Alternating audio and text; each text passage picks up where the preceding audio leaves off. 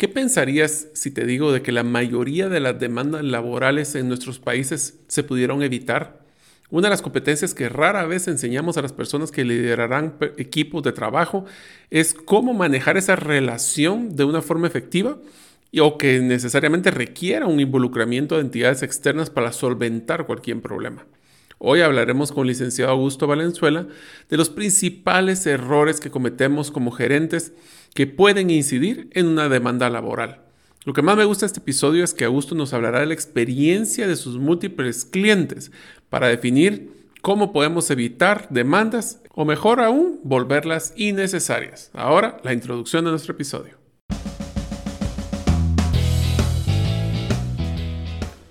Bienvenidos al podcast Gerente de los Sueños, donde le brindamos las herramientas prácticas, competencias e inspiración para que los líderes de impacto cumplan sus sueños.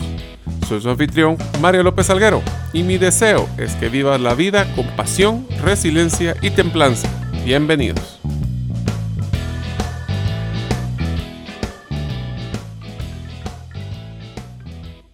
Hola amigos, bienvenidos al episodio número 27 del podcast Gerente de los Sueños. Mi nombre es Mario López Salguero y mi primer libro que logré terminar de punta a punta se llamaba El hombre que calculaba. En este libro cuenta la historia de cómo un pobre genio logra a través de retos matemáticos lograr convertirse en el sultán de su país. Me apasionó conocer especialmente la historia que puede haber atrás de los números. Deseo agradecerte que nos escuches el día de hoy. Si todavía no eres parte de la comunidad de los sueños, puedes hacerlo suscribiéndote a nuestros correos electrónicos ingresando a la página gerentedelosueños.com o a través de nuestro listado de difusión de WhatsApp enviando tu nombre al más 502, más 502 para aquellos que nos escuchan fuera de las fronteras de Guatemala y el número de celular 5017-1018. Repito, 5017-1018. Deseo agradecer el patrocinador de este episodio del podcast, la clínica de cirugía plástica New Genesis Plastic Surgery. En New Genesis creen que el tiempo, la gravedad, los embarazos o la genética impactan en nuestros cuerpos, lo cual genera frustración, inseguridad y hasta ansiedad. En New Genesis consideran que nuestros cuerpos pueden verse mejor, solo necesitan un poco de ayuda. La salud y la autoestima de sus pacientes son lo más importante sobre cualquier ganancia monetaria y lo han demostrado con más de 1.300 cirugías exitosas en sus últimos seis años. Si deseas conocer más, visítalos en newgenesisps.com o al correo info Quiero aprovechar para contarle la noticia de que el primer taller práctico digital de gerente de los sueños ya tiene fecha. Es el sábado 5 de septiembre y el tema es cómo construir un exitoso embudo de ventas digital no solo para sobrevivir, sino que para prosperar en este mundo digitalizado. En el intermedio de este episodio les podré dar más información y próximamente también el costo y el medio para que ustedes sean parte de esta primera cohorte o este primer grupo del taller del gerente de los sueños. Hoy tendremos el gusto de platicar con el licenciado Augusto Valenzuela. Él es abogado dedicado exclusivamente a la asesoría laboral empresarial egresado de la Universidad Rafael Andívar con estudios en la Organización Internacional de Trabajo de la OIT. Posee un doctorado en la Universidad Autónoma de Barcelona y la Universidad Modena y Reggio Emilia en Italia, entre otros. Catedrático universitario en pregrado y posgrado en las universidades de Guatemala, Nicaragua y El Salvador. Es past president de la Asociación Iberoamericana de Derecho de Trabajo y de la Seguridad Social Guillermo Cabanellas, periodo 2016-2019. Augusto considera que sus tres éxitos más importantes fue ser el primer guatemalteco en alcanzar la presidencia de dicha asociación, la Iberoamericana de Derechos de Trabajo, haber planteado la acción de inconstitucionalidad en contra de las reformas laborales del 2001 con resultados positivos en la Corte de Constitucionalidad, haber fundado el bufete Valenzuela Herrera y Asociados y la firma Tax and Labor, ahora con expansión en Latinoamérica. Está casado con tres hijos, y tiene entre sus hobbies coleccionar cartas de restaurantes. Su pasión es buscar un equilibrio social en las relaciones laborales y su misión social es apoyar proyectos sociales. Si deseas saber más de Augusto, puedes buscarlo en Instagram como a Valenzuela o a través de las redes de el bufete Valenzuela Herrera y Asociados o la firma Tax and Labor. Ahora iniciemos el episodio. Hola amigos, bienvenidos al podcast Gerente de los Sueños, donde tratamos de dar herramientas para que los líderes de impacto logren cumplir sus sueños. Hoy vamos a tener el gran gusto de tener un gran amigo, eh, un eh, no solo amigo rotario, sino que también un gran profesional, el licenciado Augusto Valenzuela. Eh, como ustedes escucharon anteriormente, pues él tiene una trayectoria muy grande pero principalmente creo que una de las cosas que me motivó a invitarlo es que tiene muchísima experiencia práctica de los temas que vamos a hablar hoy, que es los principales errores que cometen los gerentes que pueden incidir en una demanda laboral. Así que primero que todo, Augusto, bienvenido al podcast. Eh, muchas gracias, Mario, y te agradezco mucho la invitación para poder participar en este programa de los que venimos desarrollando de un tiempo atrás con mucho éxito y estamos aquí para poder apoyar cualquier tema eh, laboral que nos vayan preguntando. Estamos a la orden. Excelente. Pues Augusto, te quiero primero a la, la audiencia agradecerte porque pues, preparaste un listado de 28 temas. Así que si ustedes quieren tener copia de, este, de esta infografía de los temas, donde van a poder también ver el contacto de Augusto por si quieren ampliar cualquiera de nuestros temas, pues recuerden que pueden eh, ingresar a la página gerentedelosueños.com o, eh, y ahí pueden suscribirse a nuestro listado de correos electrónicos o ser parte de nuestra distribución de WhatsApp a través de un mensaje con su nombre al más 502 5017 1018. Así que a gusto, como tenemos mucho contenido, ¿qué tal si empezamos con las primeras eh, recomendaciones que podemos darle de los errores que cometen los gerentes que pueden incidir en una demanda laboral? Excelente, Mario. Pues eh, yo creo que hay muchos temas laborales que de alguna manera en la práctica han tenido impacto en las empresas Creo que todos estamos buscando la forma de evitar también que las empresas tengan costos adicionales innecesarios muchas veces y a veces por un error administrativo, un error de decisión, un error de conocimiento de la ley laboral, pues lamentablemente las consecuencias a veces son más de lo esperado, ¿verdad? Y, uno no lo hace de mala fe como gerente, pero en un momento determinado, pues eh, pueden suceder cosas por no saber un procedimiento. Creo que uno de los temas eh, prácticos que se dan es que muchas veces eh, las empresas ante las necesidades que tienen, eh, pues hay necesidad de cambiar algunas condiciones laborales. Para ello, muchas veces en la práctica no se hace de una manera apropiada, porque yo creo que lo primero es pues planificar el cambio, segundo es comunicárselo a la persona interesada, a la persona vinculada al tema y que esa persona esté convencida del cambio. Y con base en la ley, especialmente en el artículo 20 del Código de Trabajo, cuando hay un cambio de condiciones laborales, tenemos que contar con la anuencia de la otra parte. ¿Y cómo se cuenta con la anuencia de la otra parte? Por medio de un documento, un anexo al contrato laboral, una modificación al contrato laboral, obviamente por escrito y no de palabra. Eh, y eso implicaría también que las personas tienen, eh, digamos que aceptación expresa del, del cambio y eso nos evitaría conflicto, porque la persona si no está de acuerdo, no se le habló previamente, no se documentó adecuadamente, pueden pasar dos cosas, ¿verdad? Lo primero es que puede darse por despedida en forma indirecta con la consecuente eh, responsabilidad para la empresa. Y la otra posibilidad es también que presente una queja ante la Inspección General de Trabajo, lo cual implica eventualmente una multa por la actitud de parte de la empresa, un apercibimiento de parte de la inspección laboral y abrir un procedimiento. Y ahora con las reformas que se dieron en julio del año 2017, las reformas laborales, ahora también la inspección se convirtió en fiscalizadora en esos temas eh, de denuncia, ¿verdad? No era como antes, ¿verdad? Que la inspección iba a un lugar hacer una denuncia, a, revisar una, una, inspección de oficio y, ahí es donde te multaban. Ahora te multan hasta por una conciliación si no cumplís con todo lo de la ley. Así que yo creo que es un primer tema importante que si queremos hacer una, un cambio en la jornada laboral, un cambio de funciones, un cambio de cualquier situación del contenido del contrato laboral, hagámoslo correctamente, hagámoslo con esta formalidad que estoy comentando. Y te diría que, ¿sabes? ¿sabes? Una cosa que me encanta de este primer punto, y solo es el primero, es que eh, durante el tiempo que yo estuve en el área corporativa de recursos humanos, yo tenía ciertas reglas o, dichos que, que eran básicamente reglas, diría yo, para evitar demandas laborales. Y la primera que fue la más interesante, porque complica mucho, es el tema de dejar todo documentado. Eh, las palabras se las lleva el viento y la verdad es que en un momento de una demanda o algún proceso legal, las personas del ministerio, pues obviamente van a dar siempre la prioridad al empleado, porque eh, estamos teniendo, están teniendo, pues no tienen todo por escrito. Así que creo que el primer punto de dejar todas las cosas claras, eh, cualquier cambio de condición es importantísima. voy a leer la segunda y vamos, tal vez así siendo una, una voz y una yo para que así podamos pimponeando. Me gustó mucho que dice los despidos justificados en los que no se realiza adecuadamente el procedimiento disciplinario. Y aquí es donde es uno de los que yo creo que vale la pena mencionar, que el proceso disciplinario, dependiendo de la ley laboral de cada uno de los países, te cuento, a gusto que nosotros estamos siendo escuchados en más de 15 países, bueno, 23 países al día de hoy.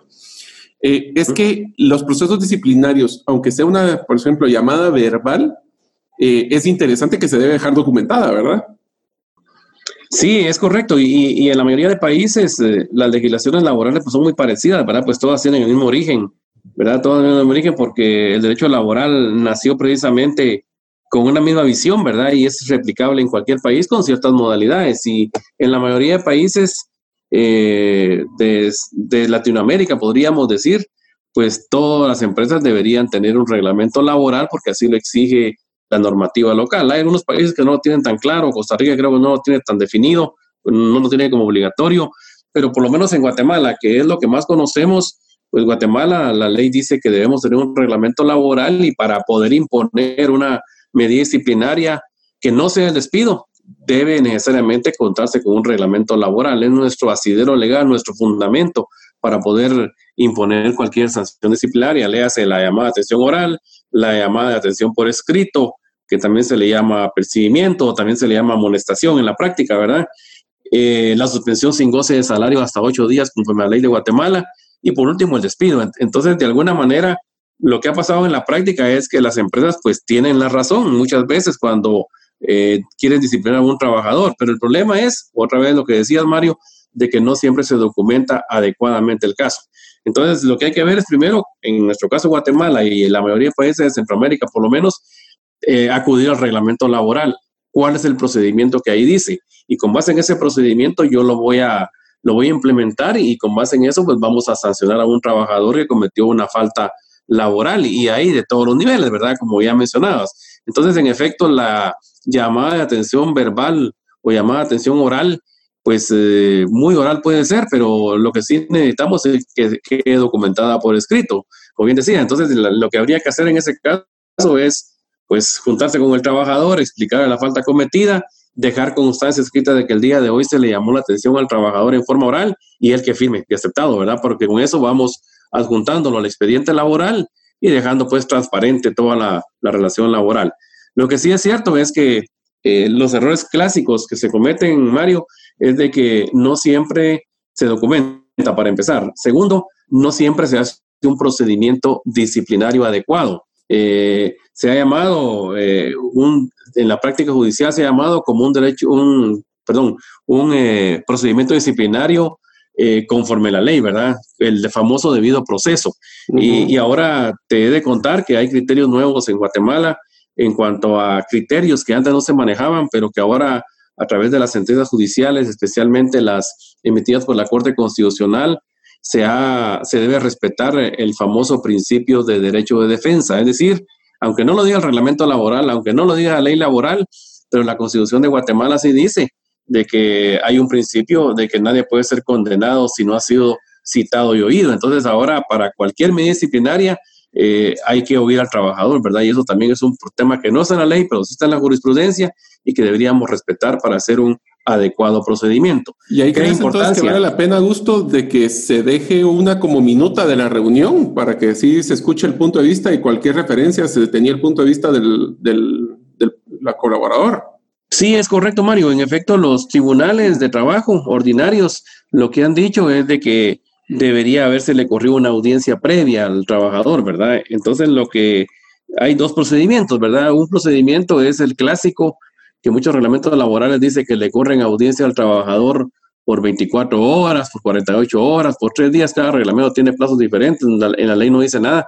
Eh, y la otra posibilidad es, en efecto, en la línea que decías, poder eh, tener una reunión con el trabajador, levantar un acta de lo que ahí suceda, un acta administrativa, no tiene que ser un acta notarial, en la cual se le indica al trabajador los motivos de la falta laboral cometida, él se pronuncia en esa acta y con eso ya los jueces han dicho que sí respetamos el derecho de audiencia porque hubo oportunidad de escucharlo, saber qué pensaba de lo que le estábamos imputando y con base en eso nosotros como empresa tomamos una decisión de mantener la falta o no, ¿verdad? Según la justificación que es del trabajador. Ah, mira qué interesante. ¿Y cuál sería mm, otra recomendación? Eso, eso es novedoso, Mario, porque eso sí. Sí, eso no lo había escuchado yo, por eso me Los abogados litigantes que estamos en el día en eso, pues sabemos cómo se manejan las cosas, ¿verdad, Mario? No, no este aparte, pero estamos al día, pues, con lo que está pasando en, en, los juzgados de trabajo y, y, eso nadie lo aplica. Entonces venimos todos acostumbrados a hacerlo como siempre, conforme la costumbre que, que, que, hemos eh, manejado en, en las empresas, pero eso ha cambiado. Entonces yo creo que lo ideal es que la Dirección de Recursos Humanos o de Gestión Humana o como se le llame ahora, o que todos tienen nombre diferente, tenga los documentos adecuados para poder eh, llevar a cabo ese procedimiento donde se respete la audiencia del trabajador. Y con eso creo que tenemos una un sólido caso, porque de lo contrario, el juez laboral puede decir de que, de que no se corrió la audiencia y que, el, que el despido, por ejemplo, fue improcedente, ¿verdad? Y eso nos mm. puede complicar nuestra situación como empresa ante, ante un juez laboral. Sí, interesante. Uno de los siguientes que me pareció interesante es el no pagar jornadas extraordinarias de trabajo, ¿verdad? Sí, yo te voy a decir, Mario, que este tema es un tema del día a día en las empresas y, sabemos que todos estamos sujetos a un horario, cualquier trabajador sujeto a un horario de las ocho horas diarias, de las siete en jornada mixta, de las seis en jornada nocturna y en la diurna ocho decíamos, pero pero no siempre se respeta, ¿verdad? Eh, y, también hay horarios para comidas, ¿verdad? Y eso depende mucho de lo que se pacte en el contrato de trabajo. Entonces, muchas veces, eh, para empezar, eh, una planificación laboral de una empresa, pues si yo tengo una jornada continua, una jornada única dentro de la empresa, la ley dice que el tiempo de comida está incluido en esa jornada, Mario. Un ejemplo es una persona que labora ocho horas diarias en una jornada ordinaria diurna eh, y es una jornada de, corrido, pues, o sea, continua, y, entonces el tiempo de comida está incluido ahí. Usualmente el tiempo de comida, la ley dice que debe ser por lo menos media hora. Entonces la persona se contrata por ocho, tiene media hora de comida y, trabaja siete horas y media cuando no va bien. Eh, entonces, una planificación también adecuada, lo voy a decir es que muchas empresas lo que han hecho es hacer jornadas dobles. En la jornada doble implica pues de que el tiempo de comida la empresa no lo paga.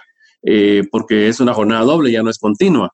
Y entonces eso empieza el problema, ¿verdad? Que muchas veces nos quedamos más allá de, la hora ordinaria y de ahí se generan pues problemas con, la, con el reclamo de las extraordinarias cuando concluya verdaderamente la relación laboral, ¿verdad? Porque antes no, nadie te va a reclamar.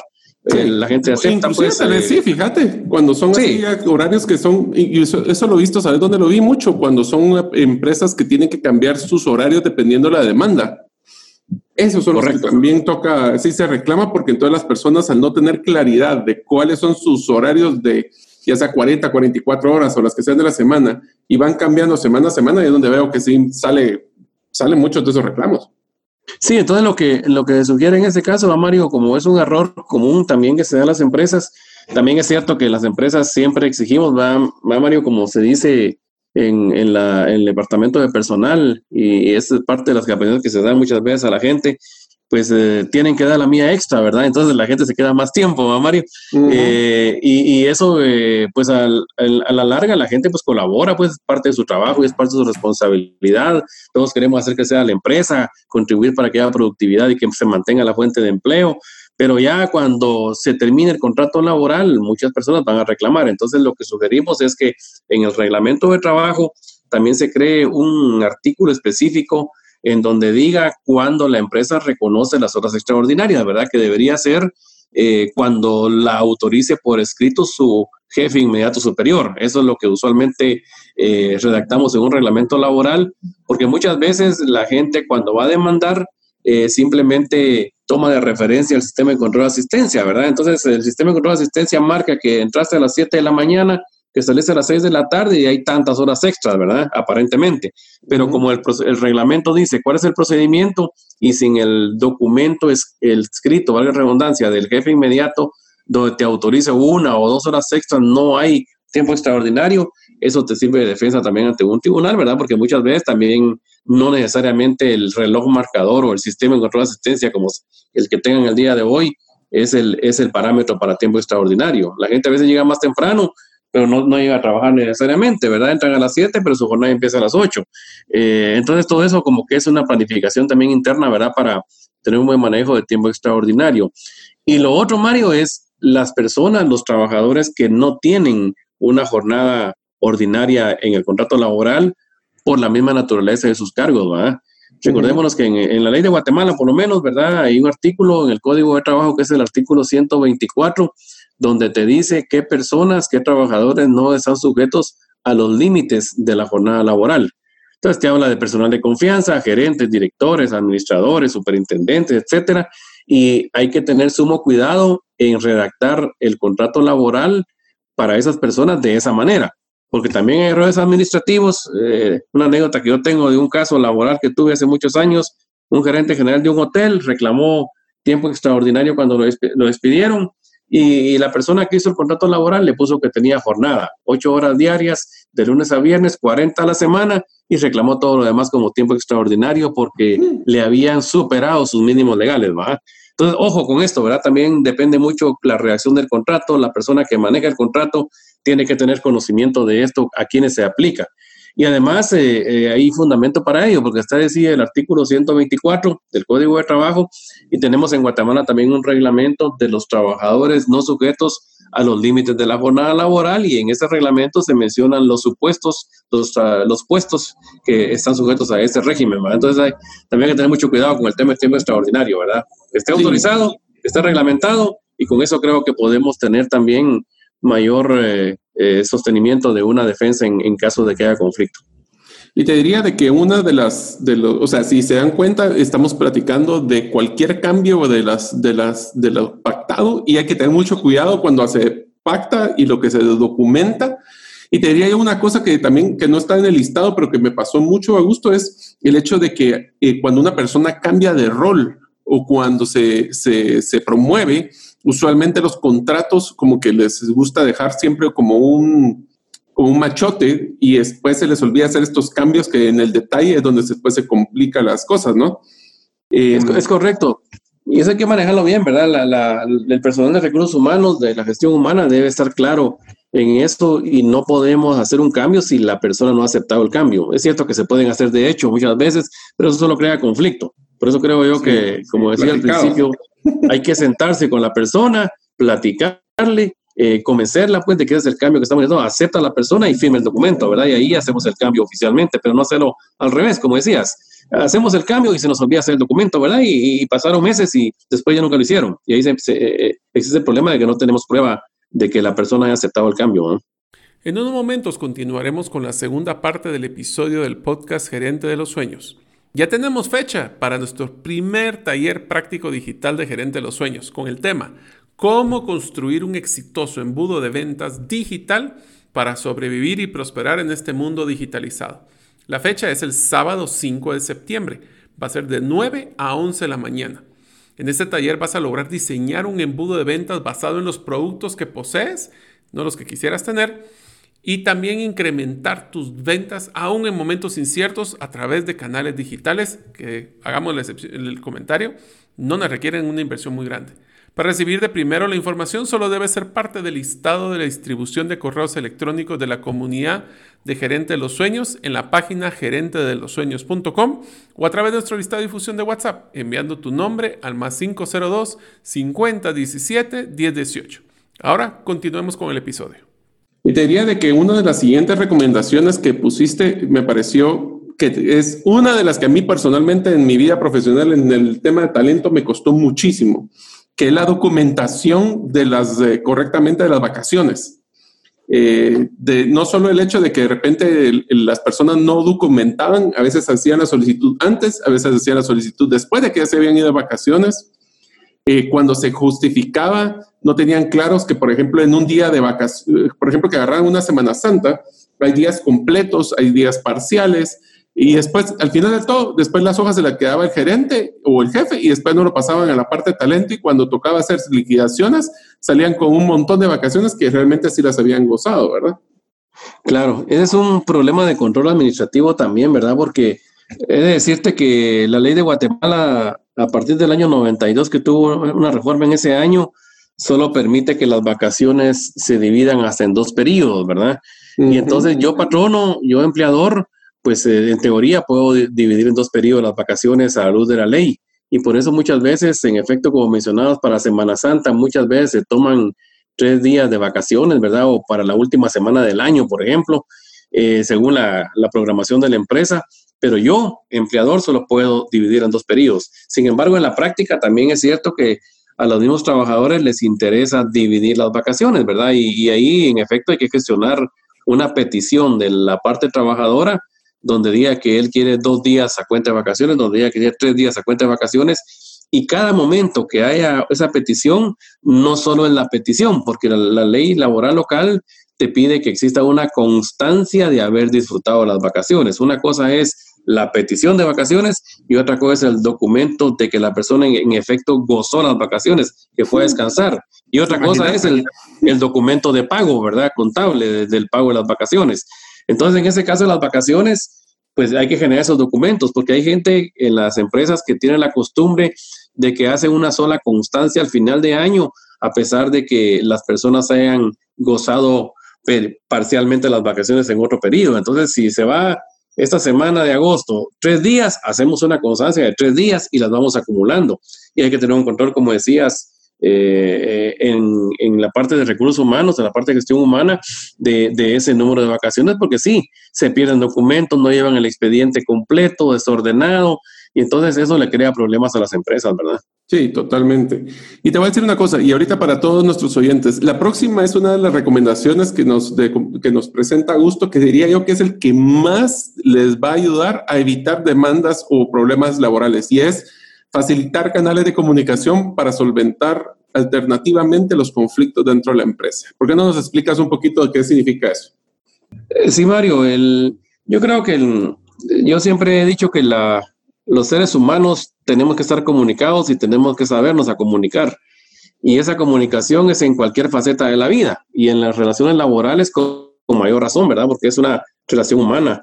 Eh, y el problema muchas veces es que la dirección de gestión humana, eh, eh, la, parte administrativa que maneja el personal, no siempre tiene una buena planificación de comunicación con la gente. Entonces creo yo que primero de las trabajadoras deben saber a, quién acudir cuando tengan algún problema. Eh, yo me recuerdo hace tiempo atrás, Mario, que todavía los certificados del Seguro Social en Guatemala se, existía, se extendían físicamente y muchas veces la persona iba a solicitar un certificado para ir al Seguro Social y, no se lo daban, ¿verdad? El, día siguiente lo mismo y al día siguiente lo mismo. Entonces también es una atención que debe darse a los colaboradores, una atención porque la Dirección de Recursos Humanos o de Gestión Humana está para eso, no es necesariamente para defender los intereses de la empresa, tiene que ser por el bienestar del trabajador. Y, y entonces atender al trabajador es importante y tener esos medios de comunicación adecuados para escuchar cualquier queja. Ah, antes eh, teníamos en las empresas un buzón de quejas, ¿verdad, Mario? Que un papelito que metías ahí en, un buzón de quejas. eso nunca funcionaron, te vas a decir. Eso, eso, eso era una comunicación impersonal, pero se estilaba en aquel momento, ¿verdad? Ahora pues ya hay incluso en las empresas códigos de ética, códigos de conducta, políticas de anticorrupción y otra serie de cuestiones que también han ido creando otros canales de comunicación mucho más efectivos. Entonces como que debería haber gente responsable dentro de la empresa que escuche a los trabajadores, que les facilite la comunicación y que le resuelva las quejas, ¿verdad? Porque cuando no resolvemos los problemas es cuando surgen los conflictos laborales y eso le tiene para la empresa primero un desgaste increíble su reputación eh, a nivel social, a nivel público, y más ahora con las redes sociales, que cualquier cosa la publican en las redes sociales y eso ya es un desprestigio para la empresa. Y por otro lado, igualmente ya se crean conflictos, sean individuales o sean colectivos, ¿verdad? Porque individual, yo trabajador, no me facilitaron eh, resolver mi problema y entonces yo demando. Pero también puede ser que sean ya intereses más colectivos, va Mario, en un momento determinado que se sientan afectados mucho más trabajadores y que los trabajadores piensen incluso en organizarse sindicalmente para poder defender sus derechos. Entonces creo yo que la comunicación es vital y creo que eso nos puede ayudar a minimizar la posibilidad de conflictos laborales dentro de la empresa y también pues obviamente de la mano con ello, ¿verdad Mario? Una forma de evitar conflictos también es el tema del trato de los trabajadores, ¿verdad?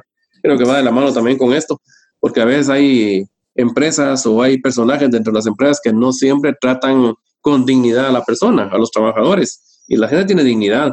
Entonces creo que también eso es importante, ¿verdad? Yo siempre he dicho que los conflictos laborales malos de carácter colectivo surgen en las empresas por dos motivos principales. A mi juicio, uno es el maltrato. Si yo trato mal a otra persona, la persona ante la acción viene la reacción. Y lo segundo es los bajos salarios. Sin lugar a dudas que si yo pago un mejor salario, la gente va a estar mejor identificada con la empresa, voy a tener a los mejores trabajadores, voy a tener ser más competitivo en el mercado laboral y seguro que la competencia se queda con los, con los peores trabajadores y yo me quedo con los mejores porque estoy pagando más. Entonces, todo eso creo que es importante, pues va de la mano con la comunicación y con la forma de evitar conflictos en las empresas. Así que te doy algunas ideas de lo que yo en la experiencia diaria he vivido, porque las empresas donde se han formado sindicatos en Guatemala, por supuesto que tienen su derecho, ¿verdad?, a la luz de la legislación de la OIT a formalizar sindicatos, pero las empresas si tienen un clima laboral adecuado, si tienen prestaciones laborales buenas, si hay un buen trato, seguro que la gente está contenta, ¿verdad? Y, y ojalá que pudieran salir en aquellos rankings regionales, ¿verdad? Las mejores empresas para trabajar, ¿verdad? Entonces, eh, creo que es parte de, de evitar ese tipo de conflictos laborales de esa manera. Totalmente, totalmente. Y eso me trae también al tema de, de, cómo nosotros queremos que tratar a las personas y la respuesta es como quisiéramos que nos trataran a nosotros, ¿verdad? Así que sí, totalmente comparto que definitivamente las, el trato, la, comunicación, las válvulas de escape, es impresionante, Augusto, pero yo creo que lo mencionaste muy bien. Si nosotros le damos válvulas de escape a las personas, ya sea teniendo un equipo que pueda escucharlo, capacitar a los jefes a cómo poder manejar eh, conflicto, eh, va a evitar claramente llegar a una, de estas demandas. En el tema de procesos también mencionaba dos que me parece que son muy interesantes, que es el tema de contar con el expediente al día.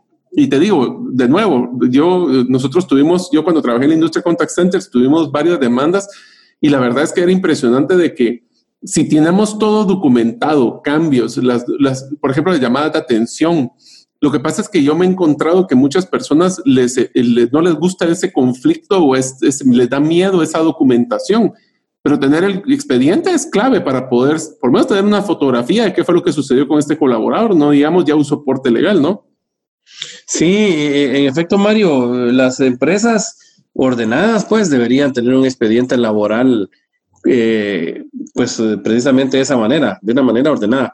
¿Por qué? Porque es la documentación de soporte que nos sirve para poder afrontar cualquier posible reclamación futura, ¿verdad? Porque está el historial laboral del trabajador, que obviamente nace desde la solicitud de empleo, ¿verdad? Nosotros que en nuestras firmas eh, usualmente hacemos auditorías laborales o revisiones laborales en las empresas cuando vemos los expedientes, muchos sí pues eh, dejan mucho que desear, ¿verdad? Porque no están ordenados, no están al día, están eh, fuera de lugar, ¿verdad? Y entonces yo creo que ya aparecen muchas cosas, ¿verdad? Uno, como te decía, número uno, la solicitud de empleo, después viene el contrato laboral, ¿verdad? Que es un documento importante, que hay presunciones legales en contra de las empresas en caso no tengan el contrato laboral, que es una obligación patronal elaborar el contrato laboral. De ahí viene todo el historial laboral, ¿verdad? Una llamada de atención, un día de vacaciones, llamada, eh, pues eh, también puede ser felicitaciones al trabajador, ¿verdad? Un momento determinado, capacitaciones que se le han dado, en fin, todo lo que implica la relación laboral. Entonces creo yo que es importante en ese expediente tener absolutamente todo ordenado. Hay empresas que lo tienen hasta con separadores del expediente, ¿verdad? Depende el, el tema de que se trate. Vacaciones está en un solo apartado, ¿verdad?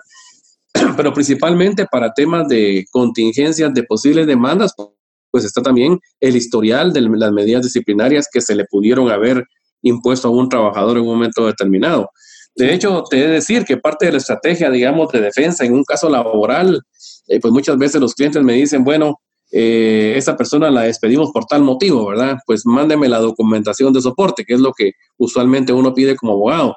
Pero ya cuando vemos un, caso, pues yo le digo, miren, no me mande la documentación de soporte, mándeme el expediente laboral, porque también es importante como analizar un poco el historial laboral, porque en la medida que uno cuente la película completa al juez, en esa medida también se va a convencer de que tenemos la razón, ¿verdad? No solo la, el, la el último actuar del trabajador, ¿verdad? Donde fue el motivo de despido, por ejemplo, ¿verdad?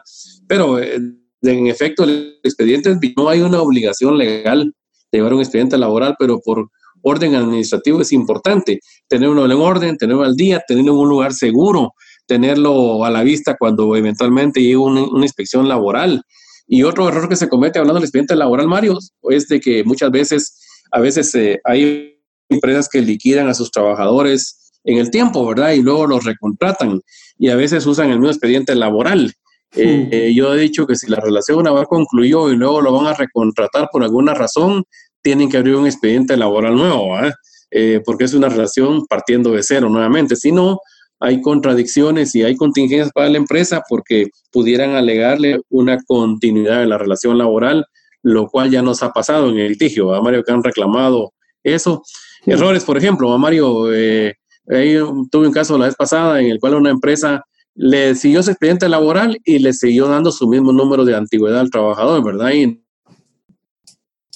comentarlo, ¿verdad? Porque nos ayuda a fortalecer el, el, el posicionamiento de la empresa ante una posible reclamación laboral.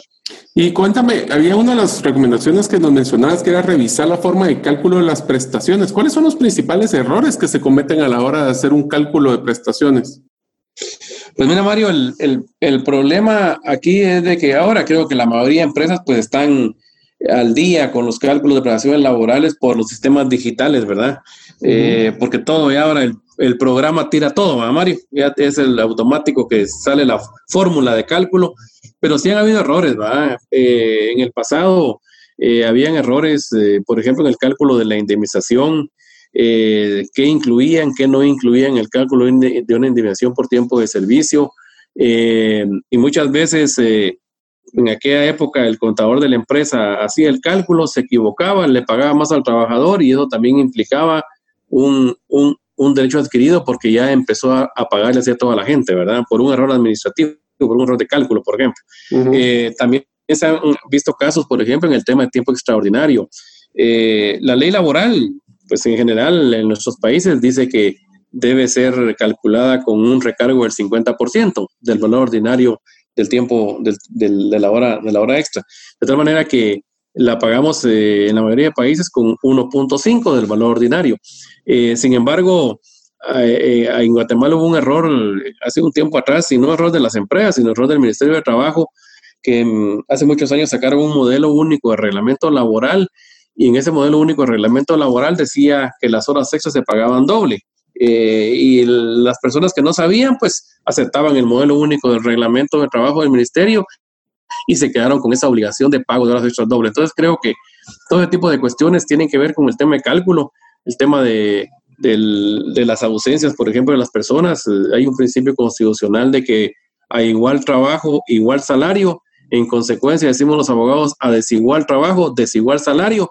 Y si una persona no llega a trabajar, está ausente, pues había que descontar el día a Mario porque no trabajó. No le puedo pagar lo mismo a una persona que trabaja y a una que trabaja menos.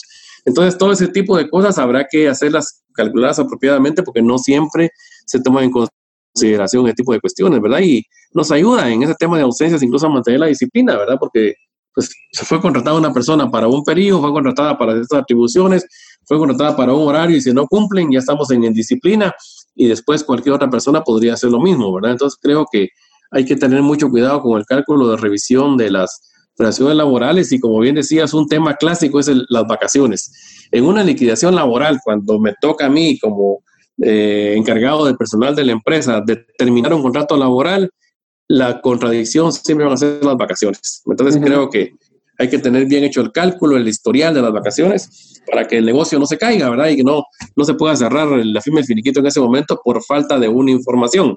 Y el cálculo es tan importante que lo sepamos porque, como decía, hoy en día el sistema digital de la empresa, los programas de la empresa tienen el cálculo automático y, es lamentable decirlo, Mario, pero nos ha pasado en la práctica que la persona que ejecuta un despido, por ejemplo, no sabe cómo calcular una liquidación laboral. Y la gente lo que pregunta es, mire, ¿cómo llegamos al número que dice el cheque? Entonces queremos saber realmente cómo, cómo está integrado eso. Y, muchas veces no, ni yo que estoy ejecutando sé el detalle. Entonces creo que hay que saber el cálculo tenerlo muy claro y con eso podemos comunicar apropiadamente a la gente el detalle de las preguntas que nos hacen en, ese momento de la desvinculación. Sí, hay una que, quisiera, como mencioné anteriormente, Augusto nos hizo el favor de dar 28 y los que estén inscritos en nuestro listado de distribución en, el, la página gerentelosueños.com o a través del WhatsApp más 502 50 17 17 50 17 10 18 van a poder recibir esta infografía. Pero, Augusto, hay algunas que especialmente por tiempo me encantaría que nos comentaras. Hay una que me parece lógica, pero lo he visto demasiadas veces como para poder eh, no mencionarlo, y es extender constancias con datos que no son ciertos, consignando un monto superior o la fecha más antigua que se extienden a favor de los colaboradores para optar un préstamo. ¿Por qué no nos cuentas un poquito no solo el qué es, sino cómo impacta esto? Podría ser un serio problema. Sí, la verdad es de que tenemos que tener una capacitación adecuada de nuestra gente de la gestión humana porque muchas veces se extienden documentos de complacencia, Mario. Uno puede ser, uno puede ser, digamos, y siempre los colaboradores llegan a, recursos humanos, a gestión humana, a pedir documentos. Mire, fíjese que tengo que solicitar un crédito bancario. Fíjese que necesito sacar mi tarjeta de crédito y me piden una constancia laboral. Eh, tengo que sacar la visa eh, estadounidense, ¿verdad? Y por lo tanto también me piden un documento de ingreso, pero lo que yo gano aquí no es lo, lo no califico con ese monto. Usted me puede poner un poquito más, ¿verdad? Un, monto mejorado. Y muchas veces por complacencia, por ayudar a la gente, porque es mi amigo, porque es una persona buena en el trabajo, pues a veces se le dan ese tipo de constancias que no cuadran con la realidad. Entonces ahí, es un problema para nosotros porque en un futuro, si una persona ganaba 8 mil quetzales y yo le puse que ganaba 12 mil quetzales, pues obviamente esa constancia la puede malutilizar en nuestra contra más adelante. Y eso creo que complica las cosas, ¿verdad? Porque es, primero estamos mintiendo y, a veces se decirse también que pues la unidad o dependencia competente en la empresa es recursos humanos. Sin embargo, también hemos visto en la práctica que a veces los contadores extienden constancias, ¿verdad, Mario? Y no es su competencia extender constancias y nos han presentado en los juicios laborales la constancia emitida por el contador general donde hay tal cosa que no cuadra con el libro de salario, ¿va? Pero eso no es tan complicado, porque al final se puede desvanecer en algún momento porque hay otros medios de prueba que dicen lo contrario. Nuestro problema final en esto y más complicado, Mario, es cuando las empresas contratan a muchos personal por facturación. Ahí es el problema real, porque la persona en teoría, yo estoy asumiendo que esa persona es un proveedor de servicio. ¿eh? Y es una costumbre que se ha venido dando en la práctica, eh, no solo en Guatemala, sino en muchos países, y que se ha ido como, digamos, eh, informalizando un poco más la relación laboral, porque es a través de facturación, pero que eh, en el caso de Guatemala, que es lo que conozco, pues ha habido serios problemas, porque en el caso de facturación, pues si se dan los elementos de una relación laboral, el juez laboral va a calificar que es relación laboral y derivado de ello, las empresas pueden ser condenadas al pago de todas las prestaciones laborales. Te digo esto porque en la práctica yo tengo en mi empresa, por ejemplo, 10 eh, personas que están en relación laboral y tengo 8 que facturan, pero trabajan en la empresa. Eh, entonces hay, hay, una realidad ahí que es que fue trabajador de la empresa. Entonces esa persona en teoría no es mi trabajador y me pide una constancia laboral y se la doy, pues la va a utilizar en mi contra más adelante diciendo que era relación laboral. Ese creo que es el tema más común que se da en la práctica, ¿va, Mario? Y, es difícil, es difícil porque la gente también tiene necesidades, tiene que hacer trámites y yo, empresario, yo empresa, fue la que le diseñé el proceso, ¿verdad? Mire, tiene que ser vía la facturación. Entonces, eso en la práctica también se ha ido, a mi juicio, radicando porque tiene más contingencias que beneficios para las empresas, ¿verdad? Yo hoy contrato a una persona que que la, plaza, el puesto tiene 100 y a una persona que está en relación laboral le digo que son 100 y a una que está en relación de facturación le digo que le voy a pagar 125 porque ahí está todo incluido. ¿ah? Pero a la hora de un conflicto, pues la gente va a reclamar y la base de reclamo van a ser los 125. Esa es la base de cálculo para todo. Eh, entonces nos metemos en un lío con el Seguro Social, un lío con el mismo trabajador, con la inspección laboral, pero son prácticas que se están dando en, el día a día, pero creo que ya deberían también, a mi juicio, irse erradicando porque no son transparentes, ¿verdad, Mario? Eh, nosotros hemos llevado procesos eh, al revés, gente que facturaba en una empresa eh, y ahora le digo, miren, hay muchas contingencias y los hemos vuelto literalmente trabajadores de una relación laboral normal por todas las contingencias que se da, incluso de seguridad social. Entonces te digo que el tema de, la documentación es, es, bien importante. El tema de cómo manejar ese tipo de constancias también es importante porque nos pueden crear muchas complejidades para las empresas. Así que en el tema de la facturación, por ejemplo eh, hay realidades, como te decía, que se dan en la práctica y, son imposibles de esconder. ¿va? Una persona que trabaja conmigo eh, en la empresa con facturación seguramente tiene eh, un lugar para trabajar, tiene un escritorio, tiene un celular, por ejemplo, que yo le digo, tiene un vehículo, según sea la naturaleza de la empresa, tiene correo electrónico de la empresa, tiene puesto en la empresa, firma documentos en nombre de la empresa, manda correos electrónicos en nombre de la empresa, tiene tarjetas de presentación, en fin, tiene cualquier cantidad de cosas, ¿verdad? Que son relación laboral. Entonces, al final, también esas constancias que se emiten pueden tener problemas, ¿verdad? Porque no las van a usar como relación laboral. Así que creo que vale la pena saber en qué casos se extienden en qué casos no, y en todo caso que sean reales, ¿va, Mario? Que coincidan con, con lo que está eh, registrado en la compañía, ¿no? Y por tiempo, porque ya se nos, está, se nos ha acabado el tiempo increíblemente, ya son episodios que vuela el tiempo cuando la pasamos también. Eh, te diría, a gusto de las que nos hacen falta, y le voy a mandar las, recomendaciones a nuestros oyentes, ¿alguna última recomendación que pudieras darle al resto de, de, todas las que tienes pendientes? Eh, porque son muchas, y la verdad es que hay muchas importantes, pero ¿hay alguna en especial que te brinque que quisieras comentar? Bueno, yo, yo pienso que en términos generales, yo creo que la transparencia es un elemento que, que prevalece en cualquier relación y, hoy en día estamos en, en esas etapas, ¿verdad?, de transparencia. Y una relación laboral clara, transparente, creo que puede evitar conflictos y puede también eh, permitir que las personas se identifiquen más con la empresa, puede permitir que las empresas sean más productivas, podemos eh, hacer que sea la empresa, podemos mantener la fuente de empleo pero creo que lo mejor es tener una buena relación con las personas. Yo he dicho siempre, Mario, en la práctica diaria con la asesoría laboral que damos para las empresas hace más de 30 años, de que es mejor dar algo antes, antes de que me lo pidan. Ese es mi criterio. Y creo que si las empresas pueden dar más allá de los mínimos legales, tener un buen trato para los trabajadores, tener condiciones laborales apropiadas, eh, seguro que la empresa va a crecer más, va a ser más productiva, porque en la práctica, cuando nos quedamos con el salario mínimo, que muchas veces hemos interpretado que es el salario máximo, eh, la entrega hacia la empresa no va a ser la misma, no hay identificación y los trabajadores muchas veces, en algunas ocasiones, lo que han hecho es compensarse por otro lado, ¿verdad?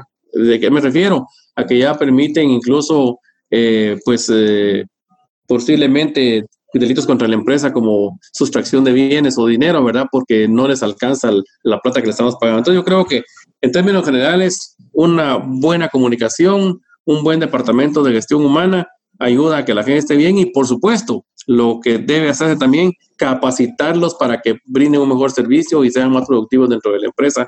Y creo que eso ayuda al clima laboral y ayuda a que las cosas caminen mejor en el centro de trabajo y evitando la rotación de personal, por supuesto. Ok, perfecto. Pues Augusto Valenzuela, muchísimas gracias por participar en nuestro podcast.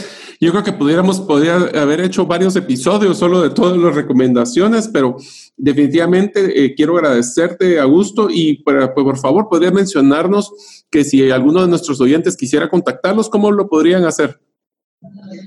Nos pueden contactar en las redes sociales, eh, como Augusto Valenzuela, como Valenzuela Redes Asociados, o la firma regional Tax and Labor, que es la que hemos estado eh, manejando esta firma regional desde hace 15 años y que ahora tiene presencia también en muchos países de Latinoamérica. Estamos extendiendo a Sudamérica ahorita. Pues pueden entrar en las redes sociales, ahí estamos eh, y nos pueden buscar como Venezuela, Venezuela Real. Perfecto, pues Augusto, muchísimas gracias y a todos los invito a que nos sigan eh, en nuestras redes sociales también como gerente de los sueños y que próximamente les estaremos dando más episodios con gran valor y, y poder darles todas las herramientas para que ustedes como líderes de impacto logren cumplir sus sueños. Muchísimas gracias y nos vemos en el próximo episodio.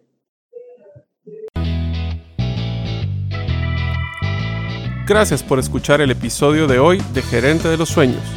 Recuerda que para lograr cumplir tus sueños, solo debes de ponerle fecha y tomar acción. Las notas y material complementario de cada episodio puedes encontrarlo en la página gerentedelosueños.com. La música que han escuchado es Feeling Good de Kevin MacLeod y pueden encontrarla en incompetech.com. Hasta la próxima y que sigamos haciendo nuestros sueños una realidad.